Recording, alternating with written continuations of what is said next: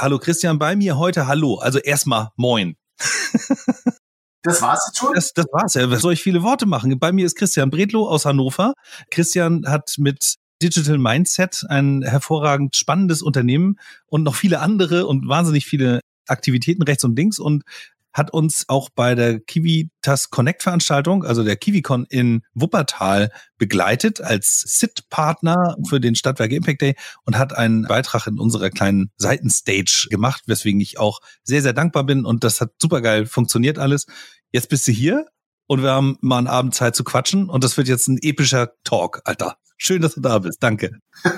Also bei der Geschwindigkeit, mit der du gestartet bist, war ich eben so ein bisschen erschrocken. Wir beiden Mützenmänner heute, ne? Ja, genau. Ist ja Winter, ne?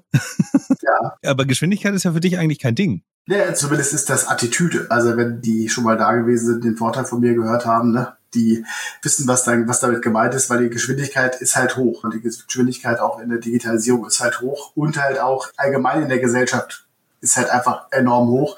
Und diese Überforderung, die aus dieser Geschwindigkeit in den Vorträgen kommt, die ist halt auch die, die die Menschen da draußen permanent ausgesetzt sind. Also jeden Tag was Neues, eine neue Sau, die durchs Dorf jagen. Ja, genau. Also da denke ich gerade auch an diese Sekunden, um die sich mittlerweile auch im Werbebusiness gebalgt wird, damit die Aufmerksamkeit von Menschen irgendwie noch in Sekundenbruchteilen teilweise irgendwie verschachert wird. Aber erzähl mir mal ein bisschen was zu dir kurz. Also du kommst aus Hannover. Ich habe jetzt gerade schon gesagt, Digital, Digital Mindset ist deine Company und du machst da ein paar super spannende Formate, von denen ich glaube, dass sie auch für ganz, ganz viele Stadtwerke und auch Kommunen und eigentlich noch viel mehr Unternehmen interessant sein könnten. Und erzähl mal ein bisschen was über das Mindset, das Digitale, das du da sozusagen in deiner Hauptbetätigung also das ist, lass uns doch Folgendes vereinbaren. Wir reden über Hauptbetätigung und nachher dann über alles das, was daraus entstanden ist. Ja, das ist cool. Das ist sehr gut. das kriegen wir hin. Nee, aber wir beide uns ja getroffen haben, Timo oder wir drei im Prinzip, da hattet ihr ja genau nach dem Thema Digital Mindset genau. gefragt. Das ist im Prinzip das, was ich seit acht Jahren mache. Ich habe das Unternehmen Digital Mindset. Der Name ist wirklich eine Marke. Mhm. Gute Entscheidung, ja, weil heute reden fast alle darüber.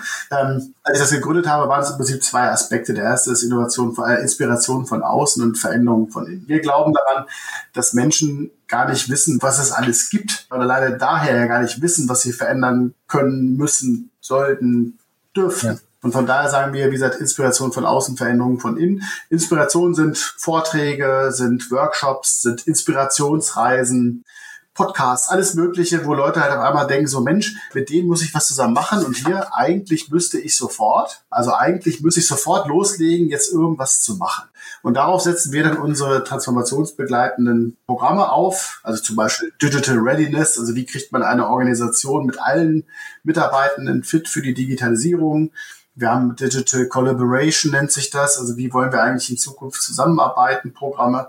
Und diese Programme, Leadership haben wir jetzt auch nur. Das ist halt, weißt du, das sind immer so diese Zielgruppen und Anlässe, die man da im Prinzip hat. Mhm. Dann kommen wir hin und setzen dann halt den Unternehmen dafür bestimmte Bausteine zusammen. Vom Live-Workshop, vom Kick-Off-Event über die monatlichen Podcasts oder halt auch Live-Meetups mit Experten, die wir aus unserem Netzwerk einladen. Da sind wir relativ breit aufgestellt. Wir haben halt einen Vorteil, Matti, das ist durch die Virtualisierung der letzten dreieinhalb Jahre ist unser Geschäft halt einfach auch gewachsen, weil wir halt mittlerweile nicht mehr in Unternehmen fahren müssen, sondern wir machen das wirklich von überall quasi. Das, worauf wir echt stolz sind, ist, dass das halt weltweit funktioniert, weil wir alle auch ganz gut Englisch sprechen. Also kannst du halt auch morgens um 7 Uhr in Neuseeland eine Veranstaltung zum Thema die Sicherheit in der Cloud machen und abends für Mexiko um 19 Uhr abschließen mit agiler Arbeitsweisen in der Zukunft. Also das ist das, was wir machen. 20 Leute.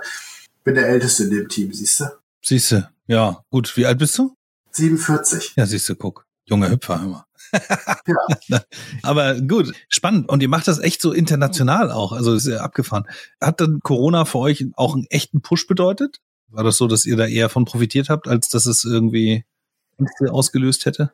Ja, ich bin da mal falsch zitiert worden. Man hat mal irgendwann in einem Zeitungsartikel geschrieben, der Gewinner der Pandemie, ne? völlig beschissen. Weil ich selber, also mit dem, was ich gerne mache, Keynotes auf großen Bühnen und richtig cool mit meiner Hip-Hop-Vergangenheit irgendwie was Geiles auf der Bühne stellen.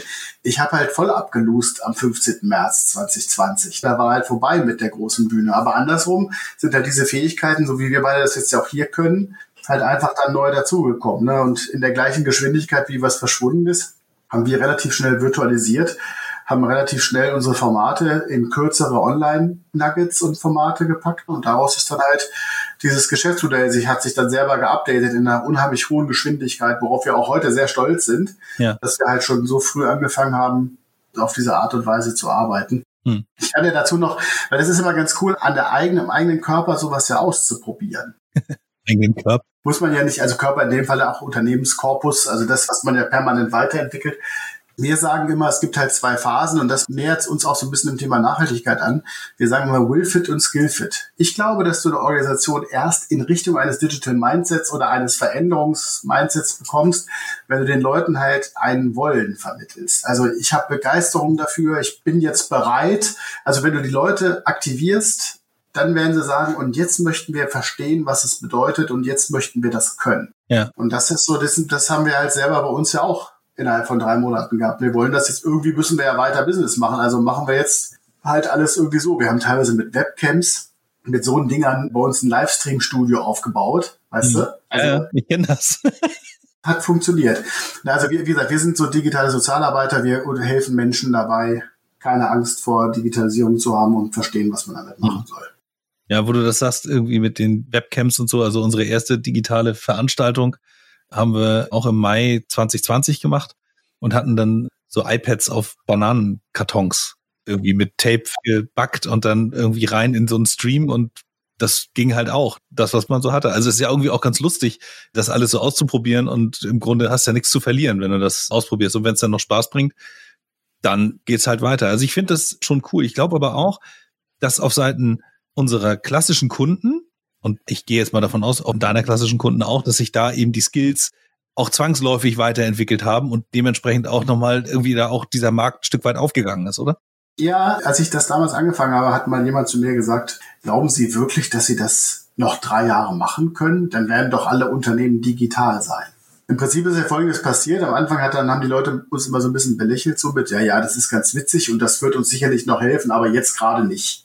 Dann kommt so eine pandemische Interruption. Alle müssen. Alle schaffen wie die bekloppten M365 an und was ich alles, irgendwelche Software an. Und auch, ja, wir haben es hingekriegt und die Leute sagen alle, ey, aber ihr habt vergessen, was mit uns zu machen. Also wir checken das nicht. Und jetzt, das war eigentlich eher so die Richtung in Hybrid Work und Kollaboration und moderne Formen der Zusammenarbeit.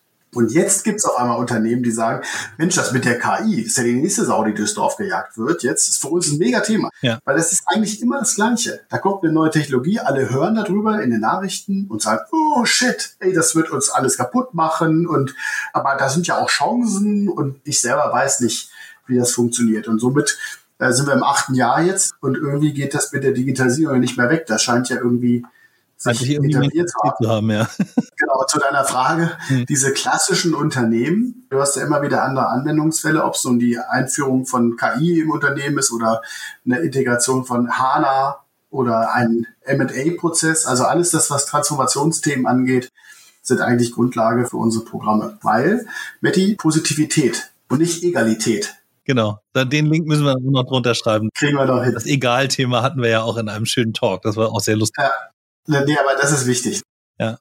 Ich finde das cool. Also was mir gut gefällt an eurem Konzept ist, dass ihr nicht so durch die Tür kommt mit diesem klassischen Schulungsansatz. Also das ist oft so, wenn ich um mich rumhöre, Menschen, die in größeren Organisationen arbeiten, vielleicht Beamte sind, Verwaltung arbeiten und so, da wird immer über Schulung und Fortbildung das Ganze sehr groß gemacht. Wenn was Neues kommt, wird immer erstmal groß, dann sind da ein, zwei Tage Fortbildung in dem und dem Thema. Und dann erinnere ich mich ganz oft an irgendwelche Fortbildungen, die ich selber mal genossen habe, wo wahnsinnig viele Themen in kurzer Zeit abgehandelt wurden, aber ganz viele von diesen Themen auch wieder, bist du denn in so einer Anwendung erstmal an dem Punkt bist, wo du dieses Thema gebrauchen kannst, vergehen Wochen, wenn nicht Monate in deinem mhm. Arbeitsalltag und dann erinnerst du das gar nicht mehr. Und was ihr macht, sind ja eben diese kleinen Hapse, die so Social Media artig kommen und dann aber in so ein Intranet reingehen oder in so einer internen Verwendung. Wie ist das gekommen? Wie kann man das verkaufen, wenn es das eigentlich in der Wahrnehmung der Menschen in so größeren Unternehmen eigentlich noch gar nicht gibt? Wie hast du das gemacht? Erstmal musst du ja auch da wieder, das ist typisch Produktmanager eigentlich, gucken, wie konsumiere ich selber eigentlich Medien oder was habe ich Bock und was habe ich keinen Bock. Ich war selber mal Manager im Mittelstand. Mich hat das echt immer abgefuckt, diese ganzen Pflichtschulungen und alles Mögliche, was man machen, was man machen muss. Also wie lernen wir heute eigentlich am liebsten? Und wenn du dir das mal anguckst, meine Spülmaschine ist kaputt, ich gehe bei YouTube drauf, guck mir E15 Fehler reparieren Siemens. In drei Minuten habe ich was gelernt. Also ich habe mir einen Future Skill hinzugefügt. Ne? Also ich habe mir eine Fähigkeit hinzugefügt, das habe ich alleine gemacht, weil ich ein Video geguckt habe. Mhm. Wir beide haben uns eben im Vorgespräch über E-Sport unterhalten. Als Beispiel dazu, wenn ich verstehen möchte, was meine Kinder sprechen, dann kann ich entweder mit denen sprechen oder ich besuche eine Session, in der halt erklärt wird, was die Sprache ist. Ich gehe da aber nicht hin zu einer Zwei-Stunden-Veranstaltung, wo es am Anfang ein Grußwort vom Bürgermeister gibt, danach dann 30 Minuten noch durch alle möglichen Menschen werden vorgestellt und dann gibt es 10 Minuten Wissensvermittlung. Also komprimieren. Die Leute haben alle keine Zeit. Lass uns hingehen. Wir haben sowas wie so Live-Sessions, die dauern so um die 45 Minuten plus 15 Minuten offene Frage an die Experten. Wir haben acht Minuten Podcast. Wir haben User-Sessions oder wir nennen die jetzt mittlerweile zum Glück Nutzer-Sessions, wo sich Leute einfach einwählen können, so wie bei so einer Call-In-Show. Also das ist einer von uns moderiert das. Da läuft unten auch so ein bisschen was Werbliches durch. So heute um 12.15 Uhr veröffentlichen wir den Podcast bei euch im Intranet und sowas alles. Da können Leute anrufen und keine Frage ist zu blöd. Und das ist halt alles positiv. Ne? Das ist halt alles, wir vermitteln Wissen, auch wenn die Themen teilweise schwierig sind. Also wenn du mal ein Unternehmen anguckst, das gehackt worden ist, dann kann ich halt zwei Möglichkeiten machen. Ich kann auf den Club draufkloppen und sagen, ihr wart alle so blöd. Oder ich kann mich damit beschäftigen, Menschen zu sensibilisieren. Also habt keine Angst. Hier gibt es jetzt den Button. Das ist schon in anderen Unternehmen passiert. Also kannst du wie bei deiner eigenen Erziehung ja. hier überlegen. Also von daher, wir haben gesagt, wir brauchen fluffigen Inhalt mit spannenden Themen und guten Experten. Hm. Und wir brauchen halt kurzweilige, schnelle Formate, also so wie das Netflix. Wir kommen halt hin, wir bauen in dem Unternehmen eine Plattform auf, meistens im SharePoint oder was auch immer das Unternehmen gerade hat. Und dann ist das wie eine Mediathek mit einer Community, also findet meistens intern statt. Darum sieht man uns draußen nicht so viel, sondern mehr in den ja. Unternehmen. Ja, macht ja auch total Sinn, das auf der vorhandenen Infrastruktur zu machen, die da ist und das auch intern zu machen, gerade wenn eben Leute auch noch, wenn du sagst Call-in, will ja vielleicht nicht unbedingt jeder oder jede dann am Ende auch bei YouTube irgendwie zu hören sein mit der äh, Frage, die gerade gestellt wird. Finde ich aber total geil. Aber vielleicht nochmal so dieser Twist hin zu, irgendjemand beauftragt dich ja. Irgendjemand sagt ja, das ist eine coole Geschichte, das würde ich machen. Wie kommst du in die Gespräche mit diesen Menschen, die das beauftragen? Wer sind die? Sind das die IT-Leute oder sind das Human Resource-Leute oder Geschäftsführung oder so? Wie bist du da so rangerobbt an das Ding da? Ja, wir hatten ja jetzt auch so vor der Pandemie einen Glückstreffer, das waren in dem Fall meine Keynotes. Also ich habe schon relativ viel große Bühnen bespielt mit meinen Themen, Vergleich von Digitalisierung mit Musik. Ab jetzt sind alle Agile oder was. Das waren ja schon Themen, die aufgeweckt haben, wo Leute dann zu mir gekommen sind und gesagt haben, sie brauchen wir mal bei uns im Unternehmen, dann kriegen die mal alle so einen richtigen Tritt in den Hintern. Das ist ja etwas, was wir als eine gute Grundlage schon mitgebracht haben. Das, was wir jetzt feststellen, ist, wir sind immer noch keine Hard Sales Company. Ne? Also bei uns ist so, dass eigentlich eher Unternehmen uns weiterempfehlen. Also wenn du erstmal, du bist ja in dem Stadtwerkebereich unterwegs, hm hast du einen, kommen andere. Dann spricht sich das halt rum, guck mal, die haben uns dabei geholfen, so, dann spricht sich das halt so ein bisschen weiter rum und dann kann man halt, so verbreitet sich unser Leumund, unser Ruf so ein kleines bisschen.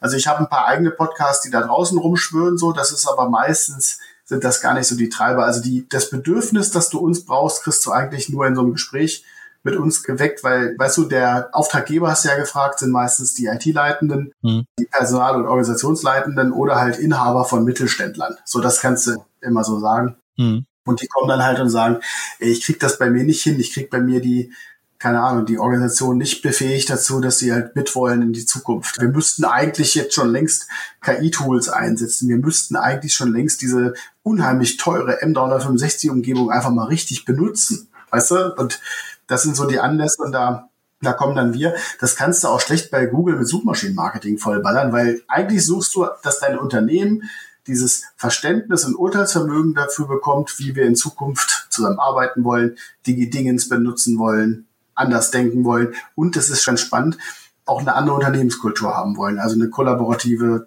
Zusammenarbeitskultur. Mhm. Aber sowas entwickelt sich halt Stück für Stück. Eigentlich müsstet ihr direkt im Paket mit jemandem kommen, der eben so genau so eine Tools ausrollt in Unternehmen. Weiß ich nicht, ich baue dir ein Intranet, weil ich will, dass meine Organisation besser miteinander kommuniziert. Und jetzt muss ich das irgendwie auch an schubsen und nicht nur einfach irgendwie ein Tool hinstellen, sondern wirklich irgendwie dafür sorgen, dass es erlebbar und funktional irgendwie im Austausch schon schon sich von alleine vorwärts bewegt sozusagen. Also im Grunde gehört ihr ja als fester Bestandteil in so eine Installation mit rein. Genau, das Schöne ist, dass viele das nicht verstanden haben, darum machen wir das jetzt auch. Also wir haben halt seit von Anfang an von Anfang an als eins unserer Seit Seitenprodukte im Prinzip auch diese Einführung von diesen Kollaborationsplattformen. Also wir machen das halt auch da, wo du zum Beispiel hinkommst. Das war am Anfang so, das sind wir bei vielen Unternehmen gelandet, die gar keine Möglichkeit hatten, diese Broadcasting-Stationen zur Verfügung zu stellen. Und dann hast du mit Social Intranets angefangen, jetzt durch SharePoint und Viva Engage und all diese ganzen anderen Geschichten und Teams. Mhm ist das ja schon ein bisschen etablierter, aber das machen wir auch, aber es ist eher so eine, so eine Layer, die unten drunter schwirrt, ist jetzt gar nicht so der Fokus. Ja. Ja, aber spannend. Also ich finde, das ist eine super spannende Geschichte und da ähm, gibt es mit Sicherheit auch noch ein paar schöne Geschichten, die du erzählen kannst. Irgendwelche Anekdötchen und so. Das mache ich dann, wenn ich bei, bei euch auf der Konferenz auftauche. Ich muss dazu sagen, ich habe hab vor zwei Jahren mal auf so einem Nachhaltigkeitsabend bei SAP gesprochen. Und ich hatte mich so ein bisschen gewundert, warum wir da jetzt rein, warum wir eingeladen worden sind, oder ich in dem Fall. Mhm. Und wir wurden da geclustert auf vier SDG-Ziele, äh, auf drei SDG-Ziele. Weil wir mit unserer, eine dieses Quality Education Ziel 4, wir sorgen mit unserer Art und Weise dafür, dass in Organisationen nachhaltig Wissen verbreitet wird auf eine Art und Weise, die den Leuten Spaß macht. Fand ich mega spannend, habe ich da gelernt an dem Abend. Das zweite ist dieses Thema Decent Work und Economic Growth gute Arbeit. Also Leute sollen keine Angst vor Software haben, sondern sollen sie halt wertstiftend benutzen. Und dann das dritte im Prinzip ist dieser ganze Teil Industry, Innovation und Infrastructure. Das, was du hast, richtig benutzen. Und das ist ja vor allen Dingen durch KI und Robotik und Automatisierung, hat ja alles irgendwo die Dingens mit drin, also Digitalisierung. Ne? Mhm. Und das fand ich ganz interessant, weil das war mir vorher nicht bewusst, dass wir gegebenenfalls auch diese Wirkung halt haben seitdem ähm, spreche ich da auch ganz gerne drüber, dass es halt schon wichtig ist, dass du solche Sachen nicht machst, um einen Einmaleffekt zu erzielen, sondern das muss halt irgendwie auch ein Ziel haben. Die erste Frage bei uns ist, was wollt ihr eigentlich erreichen? Also jetzt nur, dass die kommen und da irgendwelche Videos bei uns im Internet posten, ist kein lohnenswertes und erstrebenswertes Ziel. Ja, ja, das stimmt, genau. Nur mitmachen, weil andere das auch tun, ist irgendwie ziemlich sinnlos und es muss schon irgendwie ein Ziel verfolgen. Also auch dann, ich wollte gerade sagen, mutig die Frage zu stellen, was für ein Ziel habt ihr? Ich kann mir schon durchaus vorstellen, dass es da einige gibt, die einfach nur irgendwann auf so Dinge aufspringen und das nur machen, ohne weiter großartig drüber nachzudenken. Ne? Was ich dazu sagen kann, vor drei Monaten habe ich ein Unternehmen gegründet in der Nähe von München. Mhm. Also eins meiner, meiner Side-Projekte, wenn ich Spannung. Nervenkitzel. Nervenkitzel was Neues machen. Ja. Und das ist eine Nachhaltigkeitsberatung. Work for Tomorrow heißen die Jungs. Und bei denen ist es so, dass die aus den ersten Gesprächen, die sie geführt haben, die machen so Wesentlichkeitsanalyse und nachher dann auch Organisationsbegleitung dahin, welche Maßnahmen kann man machen. Also gar nicht so hardcore Wirtschaftsprüfer, Steuerberater Geschäft, sondern eigentlich eher, wie kriegen wir die Menschen in diese nachhaltige Denkweisen halt rein. Und bei denen ist es so, also, wenn die die Ziele abfragen bei den Kunden, dann ist es meistens, weil wir das müssen vom Gesetzgeber. Ja, krass. Oh Gott, das ist so krass, ja. Ja, und das ist halt, das ist halt so ein Ding, den haben wir zum Glück bei uns jetzt noch nicht, weil es das jetzt noch nicht so gibt. Das ist dann halt nicht positiv belegt und für so ein Thema blöd. Ja, genau. Ich finde es immer ganz traurig, wenn jemand nur Dinge macht, weil er muss oder sie muss. Und oft ist ja so, dass in allen Dingen, die du irgendwie umsetzt, noch viel mehr drin steckt und noch viel mehr irgendwie Vision zu erzeugen ist. Und dann kann es auch richtig Spaß bringen, während man Dinge, die man muss, in aller Regel nur tut, weil man sie muss und mit relativ wenig Esprit und Spaß an der Sache irgendwie dran ist. Also jetzt hast du ja diese Digitalberatung, nenne ich das jetzt mal. Das ist so mit euren Mitteln spannend, modern, neu, irgendwie kurzweilig, positiv, anders, bisschen rohl irgendwie in allem drin, was mir sehr gut gefällt. Jetzt hast du noch von Work for Tomorrow gesprochen. Wie kommst du denn dazu, so als Unternehmer jetzt nochmal noch so einen Spin da reinzubringen und zu sagen, jetzt, ich habe da noch mal Bock, was Neues zu machen. Sind das jetzt Netzwerkverbindungen und dann entsteht das irgendwie oder ist das eher so ein geplanter, warte mal, die nächsten 350 Milliarden Euro muss ich jetzt noch an der Kante investieren und irgendwie äh, ins Space-Geschäft ein? Nee, also das Geld habe ich ja auch gar nicht. Und mal, to be honest, ich glaube, das was, ich meine, da unterhalte ich mich ja genau mit dem Richtigen jetzt. Die Idee bei mir ist immer, wenn ich auf Menschen treffe, die eine gute Idee haben und die mich dafür cashen können, so, dann unterhalte ich mich mit denen. Und was ich halt mitbringe, ist halt ein ziemlich großes Netzwerk mittlerweile. Ich glaube, ich habe eine Menge Ideen und ich kann den Leuten zumindest auch bei dem Thema Öffentlichkeitsarbeit immer helfen. Ja. Und das ist eigentlich so das, was ich in so eine, diese Startups halt so mit reinwerfe. Mhm. als mein Asset, das ich beisteuere. Und dann, ich halte mich bei all den Unternehmen eigentlich operativ komplett raus. So und bin dann eher so der Sparringspartner für die Gründer und Unternehmer, die das dann übernehmen. Mhm. In dem Fall übrigens das Gendern, das ich jetzt weg, weil das wirklich nur Männer sind, die da bisher bei mir da unterwegs sind. Würde auch gerne mehr mit Frauen zusammenarbeiten an der Stelle übrigens. Aber das ist halt so das, was mir dann halt Bock bringt. Das muss halt irgendwo alles was mit Daten zu tun. Das heißt, Daten ist für mich wichtig. Das ist datenbasiertes Geschäft. Mhm. Menschen, die halt auch Bock darauf haben, so ein Thema voranzutreiben und schon auch die Perspektive auf, wie hinterlasse ich die Welt für meine Kinder besser, als sie jetzt ist. Also das ist ja nur noch, wir sind jetzt zehn, die beiden, ne? Also wenn du aus der Brille auf die Welt gerade guckst. Da kann einem schon ein bisschen gruselig werden, ne? also wir haben uns ja dazu entschieden, dass wir Kinder kriegen. Irgendwie, was müssen wir dafür tun? Naja, auf jeden Fall. Wie guckst du gerade, wo du gerade aktuell sagst, wir nehmen ja heute auf am 11. Dezember und COP28 läuft noch, ist aber irgendwie, gehst du da mit so einem Herz voller Hoffnung durch die News-Spalten gerade? Ich glaube, man muss weiterhin ja bei all der Geschwindigkeit links und rechts schauen und sich diverse Meinungen halt dazu einholen. Damit du da auch dein, es fällt ja gar nicht mehr so leicht, sein eigenes Bild davon zu haben. Manchmal ist es ja ganz gut, ein eigenes Gefühl, ein Gefühl dafür zu haben. Ich meine, dass das jetzt hier wirklich, seitdem meine Kinder in die fünfte Klasse gehen, die jeden Tag regnet, hatten wir bisher auch noch nicht. Dann hatten wir jetzt auch gerade Schnee. Auch was Neues, so, ja. Also trotzdem ist der Boden hier vertrocknet, auf dem ich hier sitze, weil Hannover scheint ja die neue Steppe zu werden, so für die Zukunft. Zum Glück ist ja dein, hast ja dein Haus noch da stehen und da ist, seid noch nicht abgesoffen. Ja. Das ist das eine Thema. Das ganze Thema, wo reise ich eigentlich hin? Ich wollte eigentlich im November, war ich auf, eingeladen auf eine Delegationsreise nach Israel. Das sind halt Einladungen, die aus dem August war, die aus, aus dem Juli waren. Und heute ändert sich das alles wieder. Von daher kann ich dir auf all diese Themen ja keine Prediction abgeben. Ja. Und das macht so ein bisschen schwer planbar, ne, dass du da, ich gucke da immer hin. Weißt du, wenn du dir morgens, ich, ich bin so ein Morgenmagazin-Gucker, am liebsten aber ARD. Ah, okay. Ich habe das heute zufällig, ich mache es sehr, sehr selten. Mein lieber Kollege Torben macht das auch morgens, also das Morgenmagazin gucken. Ich habe es heute gemacht und habe gedacht, eigentlich auch eine coole, kannst du gut machen, Tasse Kaffee und dann. Ja, also ist bei mir schon immer drin, dass das ist so mein Morgenmagazin. Wie gesagt, aber liebt das auf der ARD. Aber wenn du da dann halt die Nachrichten dir halt so anguckst, dann sagst du, das müsste eigentlich den Kind, eigentlich müsste oben in der Ecke stehen, ab 16. Ja, oh Gott, ja. Da würde ich gerne ein bisschen drauf Einfluss nehmen, indem ich ein, klein, ein zwei kleine Stellräder verändere. Hm. Haben wir für uns als Familie schon vereinbart, so da sind wir, glaube ich, gar nicht so schlecht unterwegs. Aber so eine Sachen kann man immer gut unterstützen, wenn wirklich auch in dieses Thema, wir machen das nicht, um es nächstes Jahr zu verschrubben, die Bude, sondern wir wollen etwas aufbauen, was halt Arbeitsplätze schafft, was halt ein Geschäftsmodell ermöglicht, das ist mir meistens hm. wichtiger, als dass dann am Ende des Jahres, dass dann Double It oder 10x hm. Quanten-Exit dabei rauskommt. Ja. Deshalb mache ich das nicht. Du bist ja auch so ein Kommunikator und wenn ich dich so höre, auch die anderen Gespräche, die wir hatten, Netzwerk, du hast viele Kolleginnen und Kollegen irgendwie, ich habe so das Gefühl, dass du auch so ein Umarmer bist, der gerne mit Leuten irgendwie interagiert und ich denke dann immer so, das finde ich total sympathisch und kann das auch nur unterstützen, weil ich das auch sehr wichtig finde, irgendwie Netzwerken auf Augenhöhe und zugewandt durch die Weltgeschichte zu laufen. Und dann denke ich immer, wenn ich so gucke, was da noch so draußen passiert, welche Kriege oder irgendwelche Fossilunternehmen und Lobbyströme, so die dann da irgendwie offensichtlich drauf kacken, da frage ich mich immer, das ist vielleicht so das Stückchen, was man beitragen kann, wenn man so ein Netzwerker ist, dass man vielleicht irgendwie ein Stückchen von seiner Kraft da in die Richtung investiert und dann ist das vielleicht auch schon gut angelegt. Da musst du nicht unbedingt Ingenieur sein und jetzt die Wundermaschine erfinden. Ne? Wir beide werden nicht genug Geld dafür haben, irgendwelche Seereinigungs-, Meerreinigungsroboter-Technologien zu bauen. Ich meine, wenn wir eine Idee haben und wir kennen die richtigen Leute, die sagen, da geben wir halt Geld für und du musst nicht durch eine öffentliche Förderung durch, damit du in 82 Jahren soweit bist, das wäre was anderes. Man muss ja auch mal ein bisschen Realist sein und nicht der große Träumer sein. Ich kann dir nicht alle Sachen versprechen mit meinen Mitteln, die ich hier habe. Ja, ich bin einer hm. und du, wir sind zwei.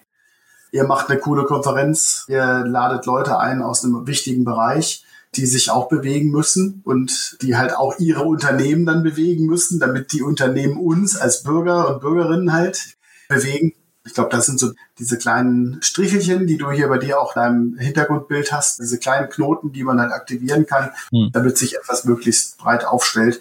Aber dass wir beide jetzt alleine hier die Welt verändern, bin ich, glaube ich, jetzt auch ja. nach dem Jahr ein bisschen erschöpft. Was ja, das kriegen wir wahrscheinlich hin. Nee.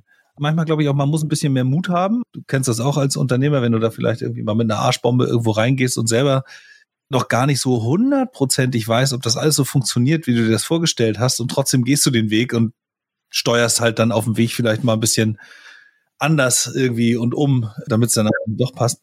Und ich sehe halt gerade bei den größeren Unternehmen, ich weiß nicht, ob du das bestätigen kannst, bei den größeren Unternehmen Menschen, die eben Karrieren planen. Die sind weder dumm, noch sind sie irgendwie unsympathisch oder so, das meine ich alles gar nicht, aber sie haben halt einen anderen Entwurf. Sie planen halt ihre Karrieren, sind vielleicht ein bisschen geplanter als ich auf jeden Fall. Und stehen dann da und machen immer so ein Kalkül auf und sind dann eher so kompromissbereit und manchmal glaube ich, man bräuchte ein kleines bisschen mehr diesen Mut, ein bisschen extremere Entscheidungen zu treffen, ein bisschen risikoreichere Entscheidungen zu treffen, vielleicht jetzt doch irgendwie das Geschäftsmodell umzuschubsen und wirklich auch ganz öffentlich zu sagen, weiß ich, bei Stadtwerken, ja, das mit dem Gas, das wird halt ein Ende haben und wir müssen jetzt gegensteuern und wir machen da jetzt, wie das wären alles faule Kompromisse, wenn wir da irgendwas anderes versprechen und dafür sorgen, dass noch irgendeiner in meiner Stadt oder irgendeine in meiner Stadt noch in eine Gasheizung investiert. Totaler Bullshit, müssen wir irgendwie was anderes tun. Und da habe ich manchmal das Gefühl, da fehlt es noch, also immer noch 2024 fast an dem Mut an vielen Stellen. weiß ich, wie nimmst du das? Ja, dieser Bewusstsein, glaube ich, ist noch, da kommt noch vor Mut, sich dessen Bewusstsein, was man selber zu etwas beisteuern kann. Und da habt ihr auch hier spannende Themen da bei euch hier mit Green Shaming und wie das alles heißt oder, all diese, oder wie, wie die ganzen Themen da heißt. Ich glaube, das sind, das sind schon wichtige Sachen. Aber nochmal, du wirst für die Menschen feststellen, wenn sie eine riesige Verschiebung wird es jetzt geben, wenn du dir KI anguckst, keine Ahnung, wenn ich mich auf den Podcast mit dir vorbereite, dann sitze ich natürlich zwölf Stunden hier und bereite das alles vor, indem ich recherchiere und sowas alles. Versus ich setze mich hin, dass diese, mein, mein Bot hier ein paar Sachen zusammenstellen, was interessante Themen für Meti sein können. Und die Leistung ist aber die gleiche. Und jetzt kommt das ganze Thema, werden wir weiterhin Zeit gegen Geld haben oder werden wir hin zu Wissengeld kommen? Was macht das mit der Gesellschaft? Bezieht jetzt gar nicht mal nur die Leute in der Fertigung ein oder die Leute im Support, aber auch da. Wir haben ja ein paar Stadtwerke als Kunden zum Beispiel wie verändert sich der Servicetechniker, die Rolle des Servicetechnikers. Natürlich, der muss immer noch irgendwo hinfahren, aber muss der sich vorher im Büro treffen, um irgendwo hinzufahren? Oder kann der das halt auch von woanders machen? Wird die Tour automatisch geplant und er darf gar nicht mehr selbst bestimmen? Alles Themen, die gesellschaftlich spannend sind, wo Digitalisierung und insbesondere KI eine, eine große Rolle spielt. Mhm. Und wenn du jetzt halt auf diese Unternehmen, die du meinst, drauf schaust, dann stellst du halt fest, dass das mit diesem Mut noch nicht so verbreitet ist. Also, dass du da halt eher noch Bewahrer hast, die halt sagen, pass auf, wir verraten noch gar nicht mal so viele Tricks. Lass uns lieber erstmal, bis das halt wieder wirklich unscharf hatte. Jetzt wieder besser. Und auch nicht, das ist hier das Rot. Ja, das ist auch ganz lustig. Also KI ist halt auch so ein Ding irgendwie. Natürlich, wie alles hat, gibt's da auch die beiden berühmten Seiten der Medaille irgendwie, aber stimmt schon, die gibt halt genug Leute, die dann erstmal sagen, lass mal abwarten oder eben, wenn ich einen neuen Trick habe, halte ich den erstmal nochmal nur, nur für mich noch nicht so richtig raus, ja. Oder es ist den Leuten egal. Da sind wir. Es ist den Leuten einfach egal. Und das zum Beispiel setzt sich durch alle Generationen durch. Mhm. Wenn du sagst, dass alle jungen Menschen, ganze Gen Z ist, ganze Gen Z, weißt du, dass all die ganzen Merkmale denen ja irgendwo in den öffentlichen Diskussionen zuordnet. Kannst du auch vergessen. Völliger Schwachsinn. Es gibt wieder alle unterschiedlich wenn hier rennen auch 18-Jährige rum, die halt aus dieser Generation sind, die sich da draußen hinsetzen und 14 Liter Eistee aus dem Tetrapack trinken und das einfach hier in die Gegend pfeffern. Denen ist das auch egal. Andersrum hast du dann halt uns, die da sitzen und sagen, also wir verzichten dieses Jahr auf jede private Flugreise, aber irgendwer muss ja trotzdem noch dahin fliegen. Ist nicht egal. Also das finde ich so, dass in Unternehmen zu sehen, diese Bewegungen, die da teilweise entstanden sind mit macht die Monitore aus jetzt wegen der Energiekrise oder irgendwie sowas, da hat es irgendwie funktioniert. Ich glaube, heute ist das auch schon wieder irgendwie egal. Ja, hat es das gegeben, echt? Monitore ausmachen? ja, wir haben ja in diesen Formaten bei uns halt, also unsere Themen vermischen sich sehr stark mit Transformation mittlerweile, also allgemeine Unternehmenstransformationen. Da spielt natürlich auch das Thema Nachhaltigkeit eine Rolle. Nach Pariser Klimaabkommen, Sustainability Agreements, was machen wir im Unternehmen, solche Maßnahmen. Ja. Und da tauchen ja auch sehr oft Kleinstideen von Mitarbeitenden auf. Das ist halt ganz spannend. Je mehr Kleinstideen an diesem Knoten entstehen, besser zahlt das wieder auf ein großes Ganzes halt ein. Das ist schon spannend, das irgendwie zu beobachten. Ja. Okay, also jetzt haben wir Digital Mindset. Jetzt haben wir einmal kurz Work for Tomorrow irgendwie angesprochen. Du hast auch gerade schon erwähnt, dass wir im Vorgespräch über E-Sports uns unterhalten haben, da würde ich auch ganz gerne nochmal reinpieken. Also das sind natürlich alles Sachen, du hast natürlich viele digitale Einflüsse da drin in all deinen Aktivitäten, aber ich finde die Geschichte auch ganz cool. Wie kommt man dazu, eine Company zu eröffnen, die sich mit E-Sports beschäftigt. Und was macht die? Erklär das doch nochmal. Das fand ich halt auch irgendwie einen coolen Move. Ich muss mich ein bisschen beeilen, ne? damit wir hier nicht zu lang werden. Also ich mache das mal ganz Ach, kurz. Wir haben in der Leiden gewohnt hier die Leute, die, die hier zuhören. Ich habe zwei Zehnjährige hier, ne? sind jetzt heute zehn Jahre. Pandemische Kinder, groß geworden in der Pandemie, angefangen von den Klassenkameraden über irgendwelche Spiele auf. Wir, wir haben uns Spiele ins Haus gebracht, wie Minecraft und so weiter und so fort.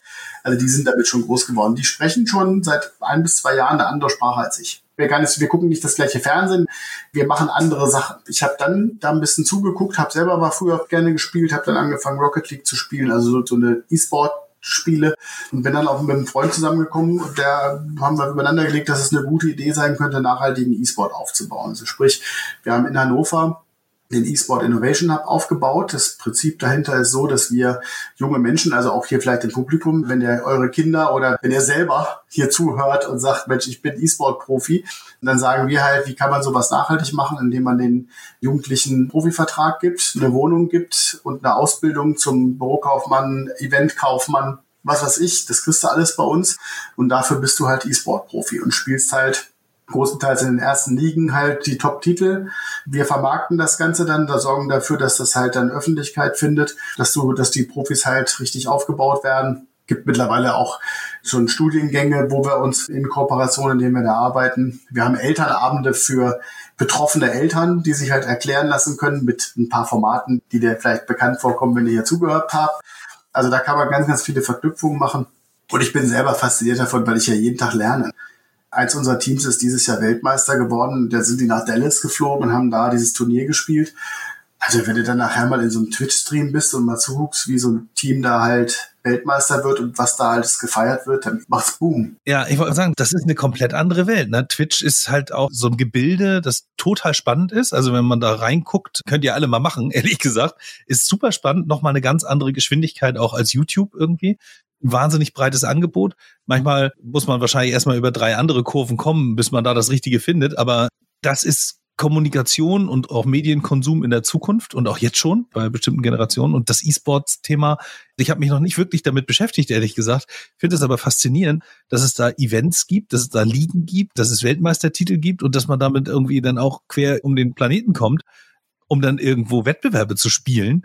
Finde ich ja total abgefahren. Ja, das Spannende ist, dass das, wie wichtig das für Recruiting ist. Also wenn du mal anguckst, alle Unternehmen suchen zurzeit Fachkräfte ja. oder Auszubildende. Vorhin gerade einen Podcast mit einem Kunden gehabt, die suchen 150 Auszubildende. Irre. 150. So, finden aber keine. Was machen die? Die schalten bei Indeed, Stepstone, in der Tageszeitung, was weiß ich, da schalten die Anzeigen. Da musst du hinkommen, weil das ist das Krasse also wenn dann einer dieser Spieler, dieser Profis, die die alle gucken, es ist total logisch, die sind in diesen Kanälen die Superstars. Und wenn die sagen, Mensch, das mit der Hydraulik bei dem einen Spiel, das war super. Wenn er das auch machen wollte und wollte eine Mechatronik-Ausbildung machen, dann klickt mal da drauf. Im Chat seht ihr den Link. Klickt da mal drauf.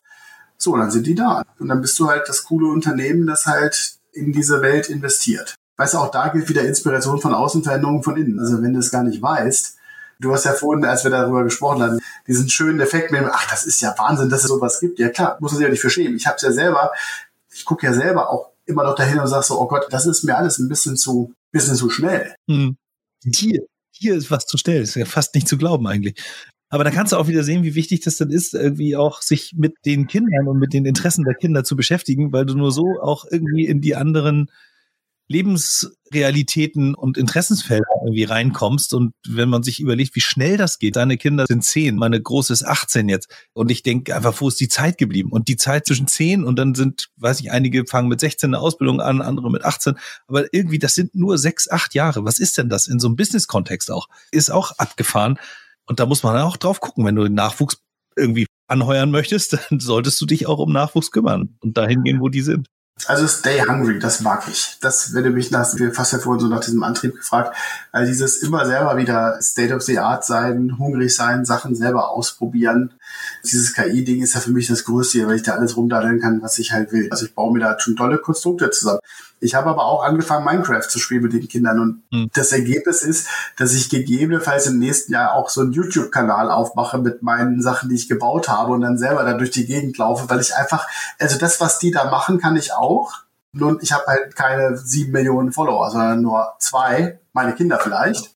Aber warum nicht? Ne? Also du musst ja schon die Sachen ja ausprobieren, die man da macht. Und ich meine, dürfen nicht vergessen, jetzt werbe ich wirklich, nämlich für meine Musik, in meine Independent Musik Internetsendung, nämlich Wunschwort FM, wo Matthew übrigens zu Gast gewesen ist bei der großartigen Folge Egal. Verlinke ich auch auf jeden Fall, war ja. hat super Spaß gemacht. Auch das ist ja eigentlich ein großer Selbstversuch. Wir wollten damals eine Musiksendung machen, also weil wir in der Pandemie nicht gewusst haben, mit was wir jetzt hier so tun sollen abends, wir zwei Netzwerker, Christian und Christian. Hm. Und dann haben wir gesagt, wir laden uns einfach zwei Leute ein und reden mit denen über Musik, die sie halt mitbringen, wenn wir ein Wort zur Verfügung stellen. Ich meine, bei dir war es ja egal, es war der Volltreffer egal, also nicht, bei dir war das Wort egal.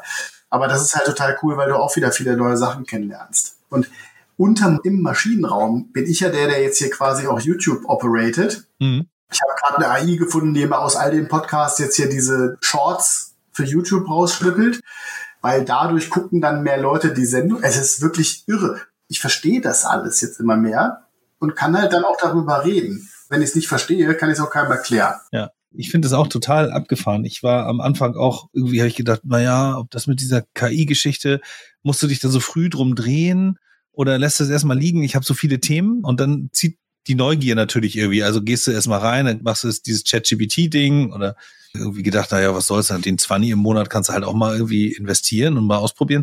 Und mittlerweile ist das echt ein richtiger Co-Pilot. So viele Chats hier auf, ne, wenn ich meine Kollegen angucke, Torben, Toto, die ja nochmal andere Bereiche auch irgendwie in ihrem Alltag irgendwie bearbeiten. Toto, der natürlich bei uns die ganze technische Entwicklung leitet und ganz viel mit Software macht und da eben auch Qualitätssicherung eigentlich mit KI äh, im Code und so weiter auf die Beine stellt. Und das ist schon echt abgefahren, wirklich abgefahren.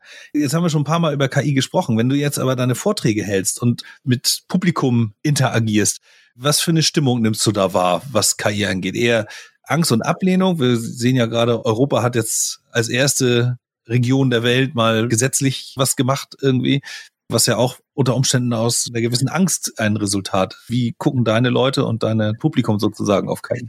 Wenn wir auf das Jahr 23 zurückgucken, ich habe den Vortrag, Say Hi to AI heißt der Vortrag, den habe ich im Februar das erste Mal gehalten. Mhm. Da war das wie bei Google Trends, wow, spannend, toll. So, dann, ich würde sagen, so dass der schlimmste Vortrag war so Ende Mai. Da kam ja aus dem Publikum schon eine Ich bin der Überbringer der bösen Botschaft entgegen. Also richtig. Ja, richtig war schon. Sie sehen das so locker und so.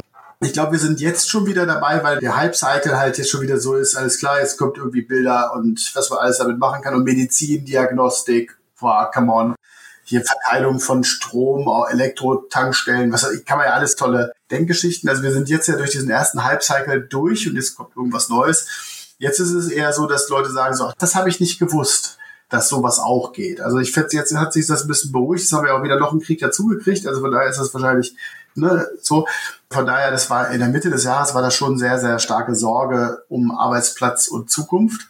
Aber wie gesagt, dieses ChatGPT ist heute vom Jahr erst in der Version, so wie sie jetzt öffentlich ist, ist ja öffentlich gegangen. Und du siehst, wenn wir keine Nachrichten haben, dann produzieren wir uns welche. Und dann haben wir da welche, waren alle wieder aufgeregt was das Thema angeht. Wie gesagt, jetzt haben wir andere Sachen auch, die uns beschäftigen. Das heißt, dass du jetzt jeden Abend ChatGPT in den Fernsehnachrichten siehst, passiert auch nicht mehr. Wie meinst du, wird KI die Gesellschaft beeinflussen in Zukunft? Das beschäftigt mich schon sehr viel, ne? weil ich glaube, wir alle, also jetzt bleiben wir mal bei den Kopfarbeitern. Wir müssen uns damit beschäftigen, was wir mit der Zeit machen, die diese Assistenzstrukturen uns ermöglichen. Mhm. Also ich gebe es dir ganz offen zu. Ich habe 16 bis 20 Stunden im Monat habe ich weggespart durch Unsinn, den ich nicht selber schreiben muss. Und das ist teilweise Kommunikation, das ist teilweise Vorbereitung, Strukturierung von Inhalten. Das sind alles halbe Stunden Bits, die ich nicht mehr habe. Was mache ich mit der Zeit? Ich habe das für mich erkannt. Ich nutze die Zeit halt, um zu denken, auch um mal draußen rumzulaufen oder um halt mit meiner Musiksendung was auszuprobieren. Also ich nutze die Zeit schon sinnvoll. Wenn du jetzt als Mitarbeitender in einem Unternehmen arbeitest oder in einem Stadtwerk arbeitest und keine Ahnung, Microsoft hat seinen Copilot eingeführt, ist jetzt ja auch schon bei den ersten Unternehmen im Einsatz. Dann wirst du feststellen, dass nicht mehr alle Leute von Anfang an in den Meetings sitzen, weil sich das zusammenfassen lassen. Irgendeiner muss ja aber in Zukunft noch mal zumindest den ersten Inhalt spenden, damit du weißt, auf was sich dann Maschinen unterhalten. Ich habe dafür ein Bekannter von mir, ist Professor oder ist, hat eine Professur, glaube ich, für KI in der Schweiz. Und der sagt immer, er, sein Leben sollte eigentlich daraus bestehen, dass sein digitaler Zwilling ihm vier von fünf Arbeitstagen in der Woche die Fähigkeiten abnimmt. Das finde ich eigentlich ein schönes Bild. Also wenn ich in der Lage bin, an dem einen Tag im Prinzip alle meine Produktionsressourcen eingestellt zu haben und ich kontrolliere meine Assistenten, wenn ich dafür dann halt mehr Zeit mit meinem Garten verbringen kann oder mit Denken oder Komponieren oder schönen Sachen, finde ich eigentlich gar nicht so schlecht. Wenn meine Diskussion um das Grundeinkommen, die hatten wir ja schon mal. Ja, die schließt sich automatisch natürlich dann die Frage an. Da kann man jetzt auch schön den Diskussionsraum öffnen, ob zum Beispiel Besteuerung von Einkommen noch das Richtige ist, Besteuerung von menschlichem Einkommen, ob das noch die Finanzen, die öffentlichen sozusagen füllen sollte oder die Wertschöpfung von Unternehmen auf einer ganz anderen Ebene vielleicht irgendwie abgegriffen gehört, damit Gesellschaften die notwendigen Taler haben, um Straßen zu bauen und Kitas zu. Cool. Also das ist sozusagen, wir sind ja jetzt im Dezember. Wir haben jetzt noch 14 Tage bis Weihnachten dann ist das Jahr rum. Das steckt dir wahrscheinlich genauso in den Knochen wie vielen anderen auch. Wie guckst du auf 2023 zurück und nach 2024 hin? Also was wären sozusagen die Highlights aus diesem Jahr und was die größten Meilensteine fürs nächste sind? Puh, da müsste ich mir ja schon viele Gedanken dazu gemacht haben. Also ich habe mir über das das Jahr im Rückblick war einfach irgendwie so ein, ich fand es ein komisches Jahr. Das war so ein Durchtauschen von vielen Sachen. Etwas ist immer gekommen und etwas ist immer gegangen. Also du hast halt irgendeine Technologie verschwindet, eine neue kommt. Bei uns war es so, wir haben relativ viele Kunden, nach drei, vier Jahren haben die erstmal gesagt, es reicht uns jetzt erstmal bitte eine Pause machen. Dafür sind neue Kunden gekommen, die gesagt haben, hier sind wir da, wir wollen. Also das sind so Sachen, auch mit den ganzen Unternehmen, die ich da, die ich da habe, hast du halt auch dieses, immer wechselt sich wieder irgendwas. Viele Menschen verändern, wollen woanders hin, wollen andere Arbeit machen und sowas. Also es, ich kann es dir gar nicht so genau sagen. Unterm Strich würde ich sagen, ist es ein durchwachsen ist auch falsch. Auf einer Skala von eins bis fünf würde ich eine drei geben. Also unterm Strich eine unaufgeregte drei, mhm. die immer Aufregungsschwankungen hatte, die aber nicht von mir kamen, sondern eher von außen beeinflusst waren, also durch externe Faktoren. Ich würde mich freuen, wenn wir in 2024 ein etwas ruhigeres Jahr hinbekommen, wo man wieder ein bisschen an der Sache arbeiten kann. Nur da habe ich kein gutes Gefühl, weil wir haben Landtagswahlen. Da wird mir, also nicht bei uns hier, aber wenn ich in Deutschland gucke, wo überall gewählt wird, dann werde ich dann doch irgendwann politisch lauter werden, glaube ich, weil das beunruhigt mich. Ja, da denke ich zum Beispiel auch oft drüber nach, ob die Zurückhaltung, also ich war nie jemand, der irgendwie auf Demos gegangen ist oder ich habe mich war immer politisch interessiert, aber ich bin nie auf die Idee gekommen, irgendwie aktiv zu werden. So. Und äh, denke manchmal so, gerade wenn ich so die AfD-Umfragen in Sachsen und Thüringen mir anschaue, aber nicht nur da, also auch in anderen Bundesländern sind die schlimm, da wird nur nicht immer gewählt jetzt oder nächstes Jahr gewählt, dann ist das schon so, dass man, oder dass ich so denke, ist auch langsamer Zeit, bisschen lauter zu werden. Ja, eigentlich müssten wir sofort. Äh, wir sehen uns im Januar. Ich hoffe, du kommst nach Lübeck, wenn wir unseren Stadtwerke Impact Day haben. Das würde mich sehr, sehr freuen. Dann werden wir mal gucken. Wir planen im Sommer, das darf ich noch gar nicht laut sagen, aber wahrscheinlich in Nordrhein-Westfalen eine Sommeredition zu machen. Cool. Irgendwie im Juni, so Mitte Juni. Montag, Dienstag, Mittwoch, Donnerstag, Freitag. Wahrscheinlich einen Donnerstag. genau. Und es gibt noch eine schöne Zukunftskonferenz hier in Lübeck im März nächsten Jahres, also ich glaube am 6. Da fehlt übrigens noch ein KI-Slot. Da werden wir doch vielleicht mal noch im Nachgespräch Am zu diesem 6. März sollten wir uns einfach mal unterhalten. Ja, genau. Also das würde mir auch gut gefallen, da nochmal einen, einen schönen KI-Aufschlag zu sehen und auch deine Dynamik in den Vorträgen, also live auf der Bühne, da möchte ich nochmal was auf die Bühne schmeißen. Was wirft man bei dir? Wahrscheinlich keine Slips und auch keine Ibären. Was kriegst du auf die Bühne geworfen, wenn du vorträgst? Bis jetzt eigentlich immer viel Zustimmung, viel Dankeschön, aber auch Empörung über das, was ich da sage. Wie gesagt, das ist eine, ich bin ja kein Rock'n'Roller, bin ja da eher schnell im Wort Akrobat, da kriegst du manchmal noch Applaus. Ja, siehst du. Und was gibt es ein schöneres Geschenk als ab echten Applaus, anstatt nur von Smileys und von Daumen hoch und von ja. irgendwelchen Emojis? Ja, genau. Deswegen ist eigentlich auch geil, nochmal so live auf der Bühne. Das ist schon ganz cool. Das ist das Beste. Ja, macht schon auch was. Ist auch schön, also es ist gut, das gelernt zu haben, wie das hier so mit dem Digitalen so funktioniert und dass diese Tools jetzt alle da sind und dass wir uns irgendwie über viele Grenzen hinweg, ohne dass wir lange im Auto oder in der Bahn oder im Flieger oder so sein müssen, irgendwie uns unterhalten können. Aber live ist immer noch auch das Sahnehäubchen sozusagen.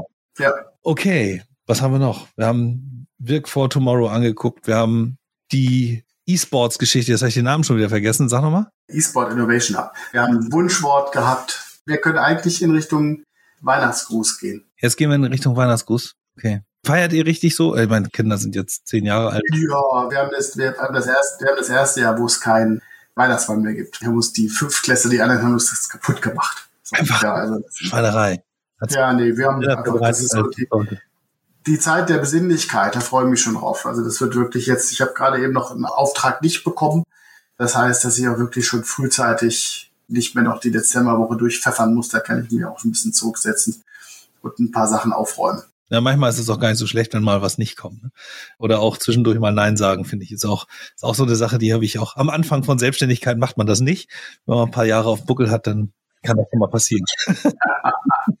ja, so ist es. Alles klar. Ja, also Christian, dann würde ich sagen, wünschen wir doch jetzt ein schönes Weihnachtsfest, eine gute, schöne Vorweihnachtszeit noch, auch wenn sie ja nur noch kurz ist, so 14 Tage, aber da kann man noch einige Sterne kleben und ein paar Plätzchen backen, würde ich sagen. Ich möchte auch noch was sagen. Ich möchte an alle die, die mich kennen und hier jetzt zuhören, weil sie was von mir hören wollen, ihr müsst euch definitiv den Sit angucken. Also ich bin total geflasht von dem, was Betty und Timo da auf die Beine stellen mit Team.